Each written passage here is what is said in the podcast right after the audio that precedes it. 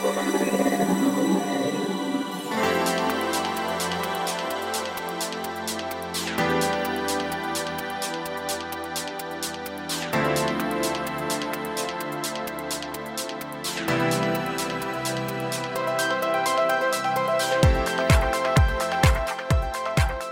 んにちはゆきです。菊間が第351回のお時間がやってまいりました。早川さん今週もよろしくお願いします。お願いします。早川さんほらずっと今月はなんか鼻がぐじゅぐじゅ？はい。鼻声な感じでしたけれどもあれじゃないのかしら？花粉症もそろそろ来てるんじゃない？あのね俺花粉症なの。やっぱり、去年ね、うん。いや全然自分はそういうの無縁な人で、う関係ないと思ってたんだけど去年夏か秋かな、なんかもう調子悪くなって生まれて初めてアレルギー検査ってあるじゃん。ん、はいはい。そしたら花粉症だった去年の秋に発症したの？いやしいやしたのはいつかわかんないけど、うん。だから前からそうだったのかもしれないけど。秋にぐじゅぐじゅしたの？したしたした。へえそれで花粉症したっていうか鼻とあとほらなんか呼吸があんまり良くないということはその去年の花粉症シーズンには花粉症らしい症状は出てなかったってこと？いや出てるよ。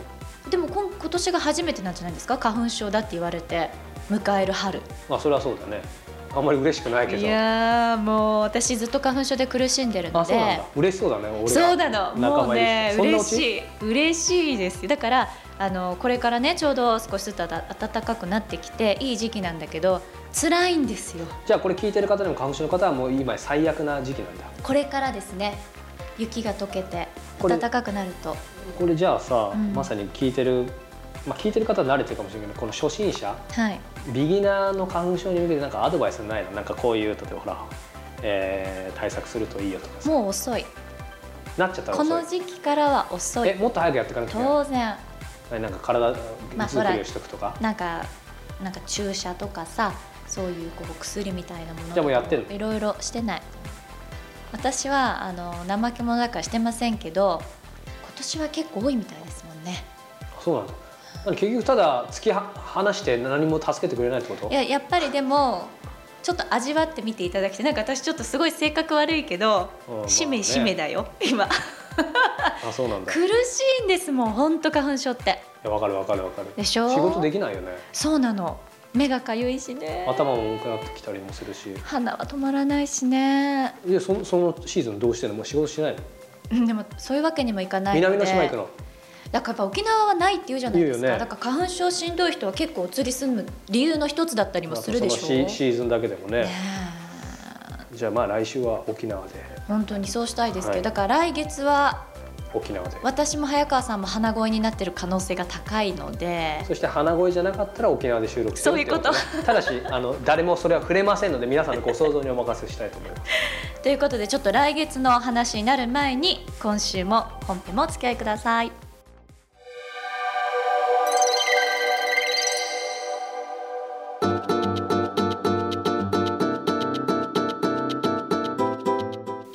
は今月の菊間がインタビューです。今月は作家の石平さんをお迎えしてお送りしてきました。残念ながら今週で最終回ですね。そうですね。あのーまあ4回目なんでこれ聞いた方だ全部聞いたってことだよね。うん。なのでまああのいろいろ思うところもあると思うんですけどやっぱり今回メインテーマであるじっくりのんびりセンスよくはい。生きることが一番大切っていうのは本当にあの一昨年去年か。去年、えーうちの別のスタッフの女の子が、まあ、石田さんにインタビューしてもらってそこから引き出してもらった言葉なんだけど、まあ、今回それについてより突っ込んできたけど、はいまあ、本当この、ね、今年の早いタイミングで聞けてよかったなと思いますし聞いた方にもその意味がよくわかると思うんだけど。うんあのーまあ、そのセンスよくじっくりのんびり待つっていう意味のとことちょっとかかるんだけどのんびり待つってことは要は時間かかるってことだよね。そうですよね、うん、そこで一つ思うんだけどなんかやっぱりほら一つのことを成し遂げるのにかかる時間っていうことで考えた時にやっぱりものすごくかかるなっていうふうに思っていて、ほら俗に言うさ何か一つのことを極めるに1万時間必要とかさあのうん7年かかるとかさなんかいろんな人がいろんな言い方をしてるんだけどゆきちゃんその辺なんか個人的に思うことある？何でもそうですけどこう完成したりね出来上がるとなんてことないんですけど本当に準備期間とかねそれまでのその作業だったりアイデアをこう生み出したりっていうのって結構何においてもだけど時間ってかかってますよね。いや本当そうなんだよね。で俺個人的に振り返るとほら菊間川自体がさ、まあ、いつをもってして完成かっていうのはまだまだなんだけどやっぱりそんなにものになるまでにさ突っ走ってきたけどやっぱりなんだかんだ2008年から始めてるからさやっぱり7年なんだよね。俺の中では結構7年っていうのがそれなりの数字かなと思ってて。で何が言いたいかっていずれにしてもやっぱねすごい時間かかるよ。でゆきちゃんにも個人的に話したことあるかもしれないけど例えばゆきちゃんがうんほら番組を始めたでしょ？そうですね。特に多分決めてないかもしれないけどただまああえて言うならほら何年後かにまあそれ1年後でもいいや。これくらいのところにこういうイメージっていうのがあったら俺もそういうの常に持ってるんだけどさやっぱ5倍時間かかるよね。そこに到達するそうそうそうそうそうそうそう。その考え方自体がちょっとナンセンスかもしれないけど俺は昔は特に目標型だったからさ、うん。ほら今年はもう目標決めてないから特におっしゃってましたねプレッシャーないけど、ただそれが、まあ、今回のい石平さんインタビューのテーマともちょっと重なるんだけど、結局さやっぱそのじっくりのんびり待つっていうのがもちろんやることはやってたけどそことすごく重なって。だからまあ逆にさほら5倍かかると思ってたら結果的にはこれ急がば回れって言葉もあるけど結果的には早いんだよね。でもそれがここまで到達するのが1年ってお見積もってたらさその1年のためになんか本質的なとこ外して無理やりかっ飛ばして失敗したりとかさそうですよね。で結果的に7年ぐらいかかっちゃったり、まあ、かかって到達すればまだいいけどさ、うんうんま、待つっていうことで一番忍耐力がいりますもんね。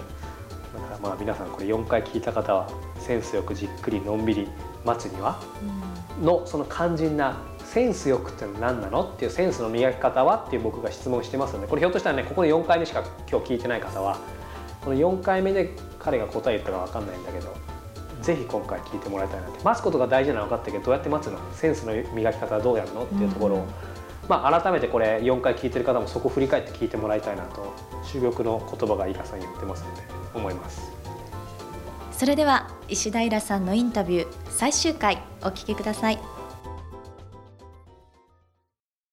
あの話変わりますけど、えー、とここ素敵な事務所で、はい。これあの言っていけなかったらちょっとカットしてもいいですか、はいこれは、はい。ええ。えー、ともうご自宅とはやっぱり別？いやここ自宅です。あ自宅なん上があのリビングになっていて、はい。あはい。それは言っても OK、え大丈夫です大丈夫です。はい。あのまあ、何が言いたかったかっていうと、は僕あのやっぱお金の使い方って、はい。その人の価値観とかええ。全て当然出ると思うんですよ。で今までの人生で、家不動産以外で一番お金使ってきたものって何ですか、えー、一番お金使ったんですからあオーディオと音楽じゃないですかね、ここにも,、えーこれもう何度も買い替えているので。もうそれはうん千万そうですね数千万になってると思います、それはもうやっぱりずっと昔から？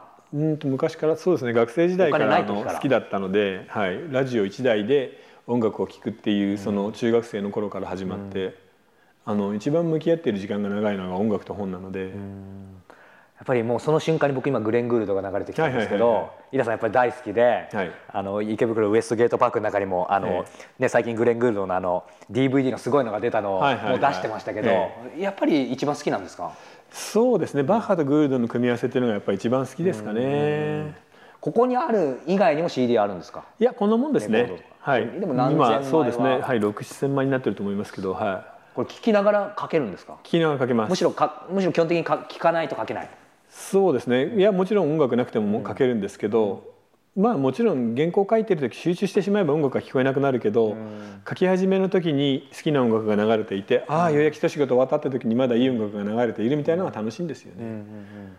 その、まあ、お金一番使ってきたってことですけど、あのそれこそ枠になっちゃいますけど、例えば今毎月のお金の、はい。やっぱり自己投資に使わないとみたいな話があって、ええ。その3割はむしろつぎ込めとか、、はい。ろんな話がありますけど、はい。その辺やっぱり若い時に、ええ。あとだから、まあ、そういう意味では同じですけど貯金するなとか、はなんかいろんなことありますけどその辺ってどうどう思います？井田さん。あのね今は貯金した方がいいと思います。した方がいい。はい、みんなね本当にちゃんと考えてあのそれと貯金もただ銀行に預けてるパターンはやめて、はい。ちゃんと利率のいい投資信託とかで回してみてください、7%で1年で回せると10年でねほぼ倍になるんですよ。うんうんで例えば大学生が卒業して25歳までに300万ぐらいの貯められるじゃん。うんはい。で300万を貯めてそこに入れる、25歳だよね。35歳でえー、2倍になるとすると600万じゃないですか、でもそこの10年間で少しずつ貯めながらそこに繰り返し入れていくと、はい35歳で1000万にはなります、うん。でそこでもう一回貯めながら入れる、はいはい。えー、1000万が2倍になると2000万ですよね。そうですね。それを繰り返すと50代の半ばで3回目か4回目にやってる時に1億円目前までいけるんです。うん。それはものすごい頑張って貯金とかしなくても、うん。なのでそれをやったらその年で自由になれるでしょ。確かに。なのでそれ以降の人生を変えるので、うん。あのちょっと、えー研究投資信託とか投資の研究を少しした上で貯金をして、で余ったお金はちゃんと自分のその文化的素養をつけるために使った方がいいなと思いますね。そうですよね、はい。だから結果的にそれが収入の3割とかになってもいいかもしれないですけどやっぱりそれありきでよくわかんないけどっていうのはやっぱりうん。無鉄砲ですよね、そうそれとやっぱあんまねなんかダメだよビジネス書とかを信じて。ビジネス書の人たちの誰一人そんな素敵な言い方なんかしてないからね、うんうんうん憧れる楽しい人なんか全然いないから、うんうんあっても大して面白くないし、うんうんうんなのでもっとなんか突っ込んでほしいですね。突っ込む、どっかに突っ込む。その3割を突っ込むならその3割をもっと先端的に尖らせて、うん。はい、そうですね、はい、何でもそれはいいですけど、うん。あの演劇でも、うん。俳句でも、うん。経済学みたいなもんでも、なんかにちょっと突っ込んで23年頑張る。でまた次の23年は別なテーマを見つける、それを一生繰り返して、一生の間に10個ぐらいテーマを身につけてたら、もうかなり素晴らしいです。なんか一つのことをはい。ものにするのってそれこそ1万時間とかいろいろありますけど、はい。まあものって別にビジネスじゃなくてもいいんですけど、僕の感覚とかいろんな人の話聞くとやっぱり7年ぐらいはかかるかなって思ったんですけど、はいその辺イラさんどう思いますか？僕はねそんなにかかんないなと思います。かかんね。あの感覚的なスポーツとかだとそれぐらいかかるかもしれませんけど、集中的に読書だったり勉強だったりをするんであれば、はい。2年から3年で、例えばそれぞれの文系の専攻科目だったら院生ぐらいのレベルにはなりますよね。例えば心理学の本勉強したい、はいはいそれを23年集中的に読んだり、うん。時々講座なんかに顔を出したりしながら3年やれば、大学4年院院の2年、7年間分ぐらい身につくので、ん。そういうのをコツコツと変えていけばいいんじゃないですかね、自分の仕事でももちろんそれはいいんだけどそね。そんな風にしてたら、えかなり使える人材あるいは正直に言いますけどどんな会社に入っても、そういうことをやってまあ20年頑張ってるような人は必ず取締役ぐらいまではいけますよね、みんなぼーっとしてるのでほとんどの人は。なるほど、あのーパーソナルの部分ちょっと聞きたいんですけど、まあ、今もパーソナルでしたけど、僕ねやっぱり一番聞きたかったのが最近あの、まあ、英語をおかげさまで3年ぐらいそれこそ勉強して今え。え外国の人もインタビューし始めてるんですけど、外国の人もちょっと聞くんでえすすけどごいじゃん。はい。まあ、その辺の話後え。えでちょっとだけはいあのまた相談に乗ってほしいんですけど、あの外人の有名な人もちょっと話聞いた時にあります。有名税はい。についてどう思います？イラさん。日本でで特に僕ぐらいのだとほとんどないですね。ないですか、はい、街でもちろんあって握手してくださいとか写真撮ってください、写メいいですか？みたいなのはある,、あるけどでもそんなにひどいのはない。ないですか？あのー例えばお笑い芸人さんだと高校生なんかが来て「あなんとかギャグやれよ」みたいなことありますけど小説家にはそういうことは一切ないしそんなにひどくないですよ。でまたイラさんもなんか普通にしてそうですもんね、ええ。隠すとか一切なさそうだし、ええだから街を歩いていて「あ」って言われたりするしあのファンです握手してくださいみたいなことはあるけどそんなにひどくないです。あそうですか、うん。じゃああんまりそそそまあ、損したとか困ったことはない？ないねあんまだってそんなやばいとこ行ってないからな。ほらお笑い芸人の人がさ風俗行くと、はねあのー顔バレして本当に嫌だみたいなこと言うけど、風俗行かないからね、まあそれだったらね。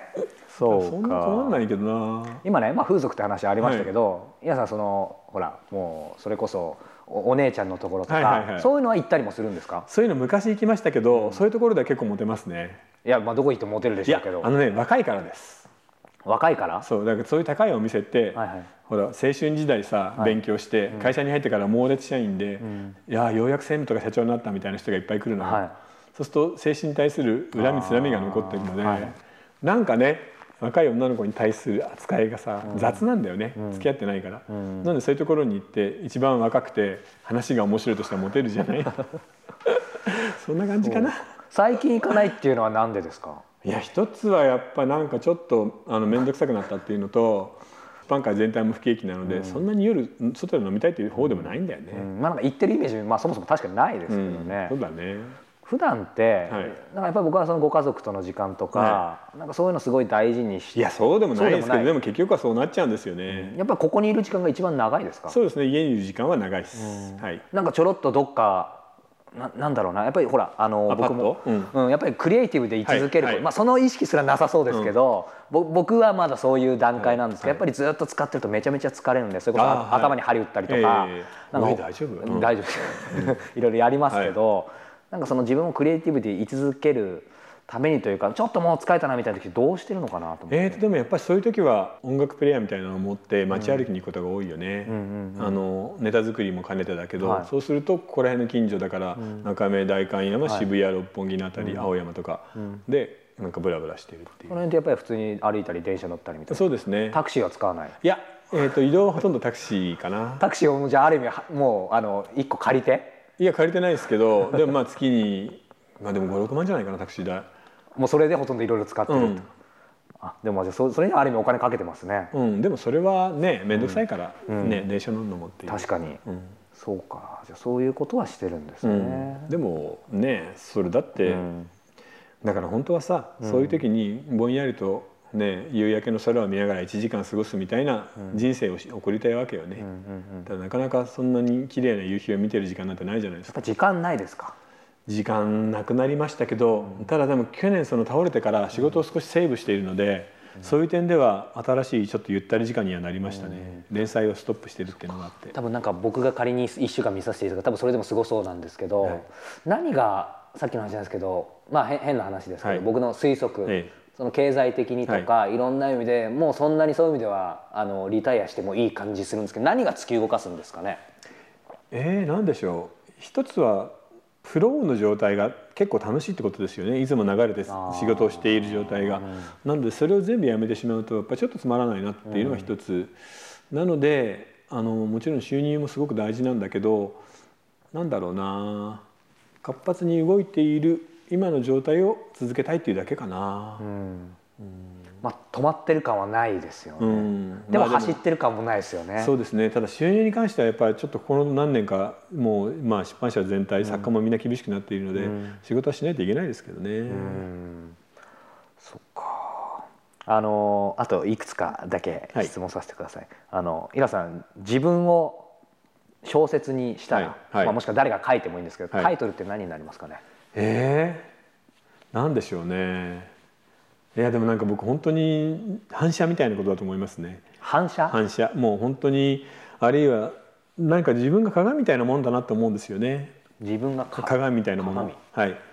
だからその自分の中に何かがあるというよりは、光が当たったものを跳ね返す。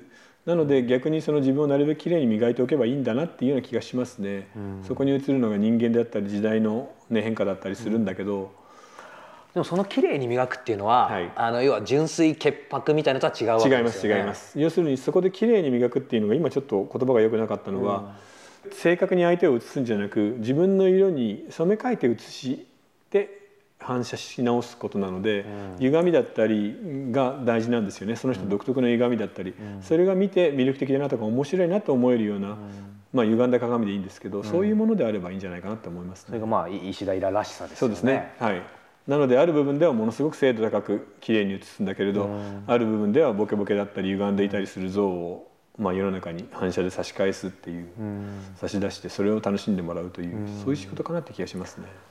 まあ、最後の質問なんですけど、明日から、はい。えー無一文になり、はい。この素敵なお家もなくなり家族もいなくなり、はい。すいません意地悪ですけど、ええ。で、えー、と小説も書いちゃいけない、はい。それに準ずる仕事もしちゃいけない、はい。そしたらどうしますか？えー、そしたらですか？いや多分ね渋谷のあのカプセルホテルみたいなところに行って街をゆっくり眺めながら、えー、まあ相場を張るでしょうね。なるほど。でも無一文だから相場も張れないのか。どうするかな？でも元で作んないといけないからね、でも小説も書いちゃいけないでしょ？ダメ。じゃあね小説を書くと言って騙して人から借金をしてそれを元にしてちょっと仕事を始めます。でちゃんといつかは返すまあもちろんね、うん、なのでまあそこで仕事半分投資半分の仕事になると思いますけど、なるほど、うん、で多分1年後ぐらいにはまあ1年後は無理だな。でも3年後ぐらいには新しい家建ててると思います。元に戻まあ、そういう意味で同じになってそうですね、えなるほど。ありがとうございます。あの最後にと言いました。が本当に最後に。あの当時僕が9年前お会いした時はまだ40代中頃はい。はい。だったと思うんですけど、まあ、それから9年経って、はいえーまあ、まだ全然遠いですけどこんなこと言うとちょっと失礼かもしれないけど、まあまあ、60代もちょっと見えてきて、はい。はいはいはい。その辺のなんか60代になったらどんな姿とか小説書いてるのかなとかもうなんか見見えてるものってあります？もう見えてきましたね。見えてる？はい60代は見えてきました。どんな感じですか？あの基本的には変わらないですね。全く変わらないと思います。なので同じように悩んでるでしょうし多分そのもう世界は分かってしまったっていう達観した小説も書いてないでしょうね、あと一つだけ本当にやりたくないのは今の日本の小説はほとんどなんか説教臭い道徳の空話みたいになってるじゃない、あの辛くても仕事を頑張ろうとか家族を大事にしようとか、お年寄りはあれだとか日本の祖先が大事みたいな、ああいうくったらない道徳話はもう本当に書きたくない、そういうのを書かずに現代小説を書いて楽しく暮らしたいですね。ということで多分ねきっと今年も来年も、はい。そそれに近いようなものも小説ちょっと控えてますかね。そうですね、はい、なんかそういう変な小説を書いて 変な小説だけ書いて、はい。あの生きて死ぬっていうのがいいですね、はい。もう本当に嫌なんだよね道徳積極臭いやつ、うん、何なのって思うんだけど、まあ、そんな方が今回書いた新刊のタイトルは「オネスティ」ですけど、そうですね、はい。これはもう本当ねじれた誠実さです。あのー純愛とかじゃ全然ないっていう、ということで、ぜひ、えー興味のある方お手に取ってみていただければと思います。ありがとうございえー今日は菊間が、え4年ぶりに作家の石田イラさんにお話を伺いました。イラさんありがとうございましたどうもあ。りがとうございました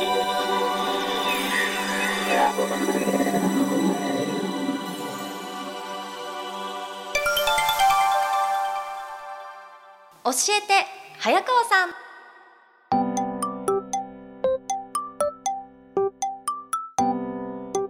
週はポッドキャストネームキコリンさんからはい。いただいたこんな質問をご紹介させてください、早川さんゆきさんこんにちは。はじめまして。入社2年目の会社員です。いつも楽しいお二人の掛け合い楽しみに聞いています。早川さんのインタビューはどれも貴重な話ばかりで勉強させていただいています。ところでいつも思ってたのですが早川さんはいろいろな方にインタビューをしていますが緊張はしないのでしょうか？私は小さい時から初めて会う人に緊張してしまいます。仕事は基本は事務職ですがたまに外回りに行くこともありその度にドキドキしてしまいます。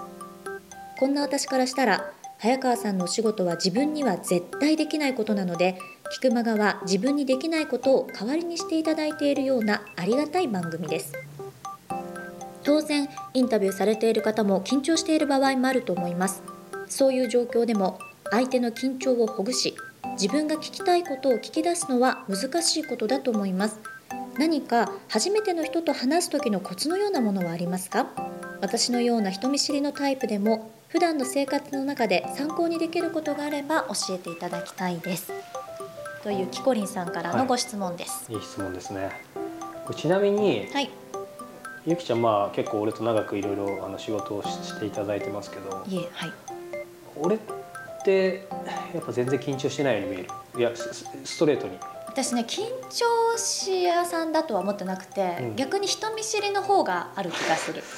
まああのそう人見知りは間違いない。だから人見知りだから緊張しちゃうのがそこがイコールになるのかもしれませんけど、決してこの方がおっしゃってるみたいに早川さん全然緊張とかしないタイプとは思わないかな。ですよね、ん。そうなんです。あのこれ聞いてる方どう映ってるか分かんないけど何を隠そう？僕は超緊張しいで人見知りです。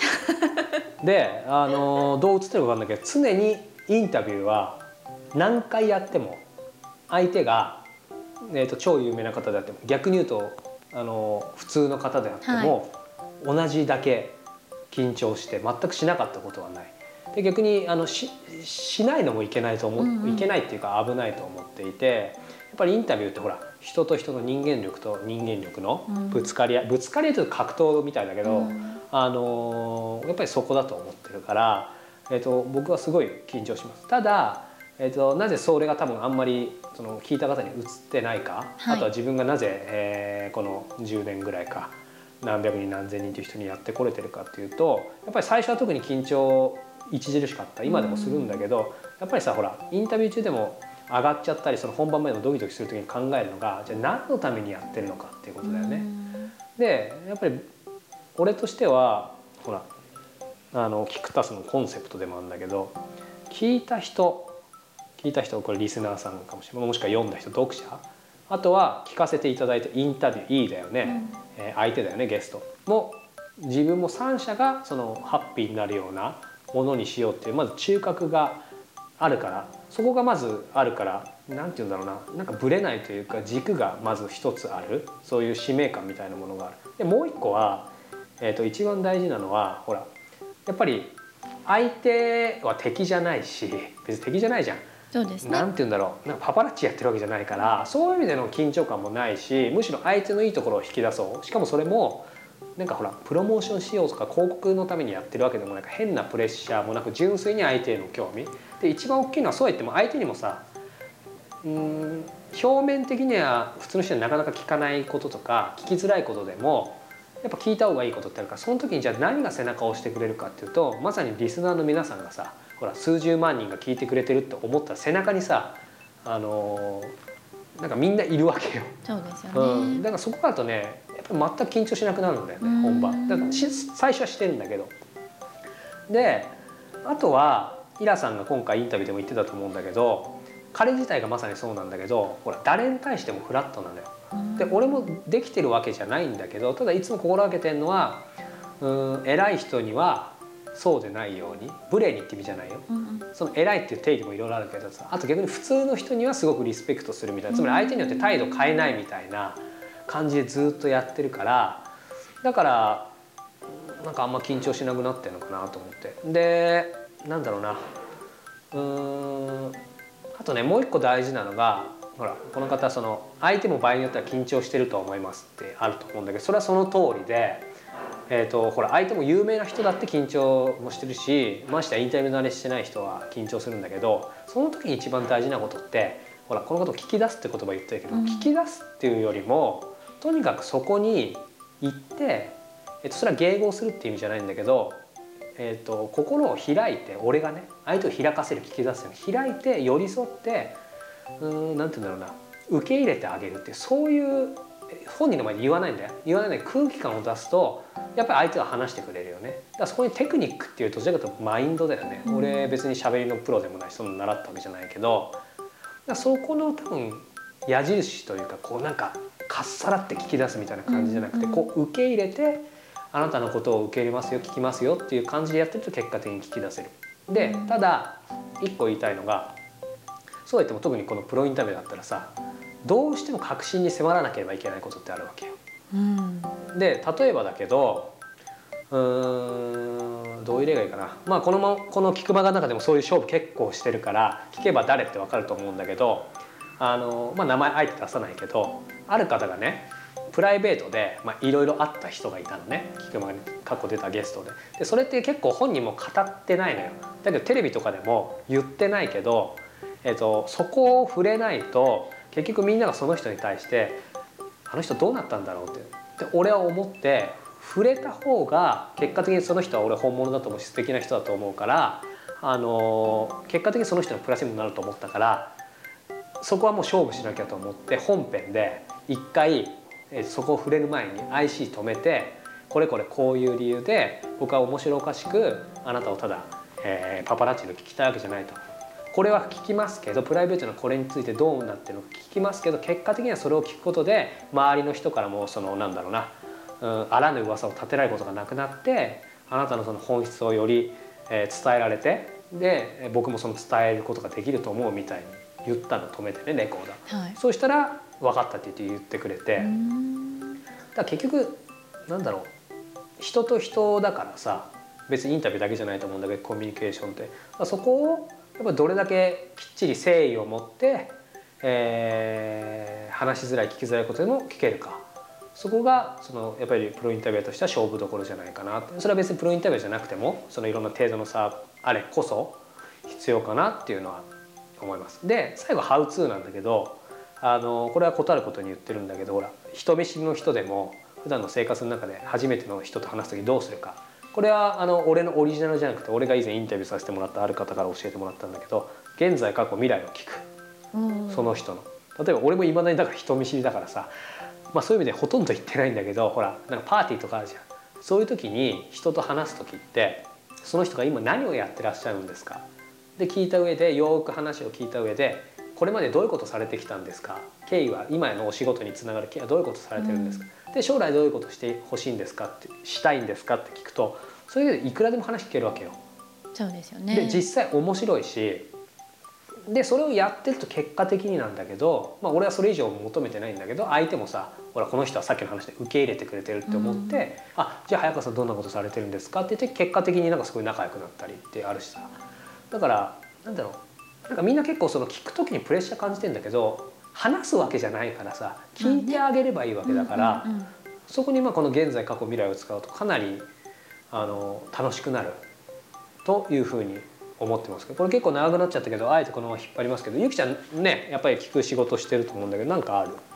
ありますね。いつも心がけてることは常に一つだけあってそれができない時が一番後悔するんだけどもやっぱ私の場合はその仕事柄ライブでねお客さんの前でこう、まあ、ゲストの方と話を聞かなくちゃいけないっていうところなので失敗が許されないし話してくれなかったら空気は止まっちゃうし、お客さんはもちろんお金を払って見に来てくださってるわけだからとか考えれば考えるほど緊張というか、うんうん。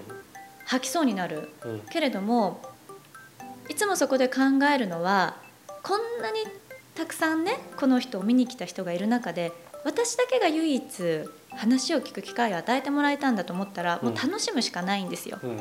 だからもう最後はどれだけ楽しめたかどうかっていうところが大事なのでそうすると緊張なんかしてられないんですよね。うん、だから緊張するってことはやっぱ相手が怖いとか失敗したらどうしようと思う気持ちが緊張につながるのでせっかくこの方も2年目で外回りに行く機会に連れてってもらったらぜひ楽しい機会なんだなと思ったらね緊張ってそんなにしないんじゃないかなとうん。個人的には思ったりしま。そうですすね。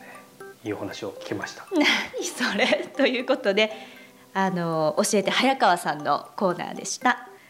さあではこのままこの番組ではですね本日のキコリンさんのようにいろいろな質問を募集しておりますキクマがトップページ入っていただきまして質問フォームのバナーがございます。こちらからどしどしと早川さんにこんなことを教えてという内容をお寄せください。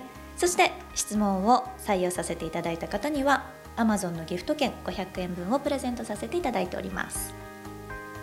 さあ明日から3月ですよ。そうですね。ねえ。花粉が飛ぶよ。まあ僕は沖縄へ明日から行きますので特に問題ないいですね。だからちょっと今日荷物が多いんでしょうか？まあそういうご想像にお任せしますが、ええ。でもこれもね多分現代病なんでしょうね。はい。本当に。ということでリスナーの皆さんもおそらくちょっと嫌だなって思うシーズン到来かと思いますけれども菊間川元気に来月もお送りしたいと思いますので、はい。早川さん来月もぜひよろしくお願いいたします。それでは皆様来月もお耳にかかりましょう。ごきげんよう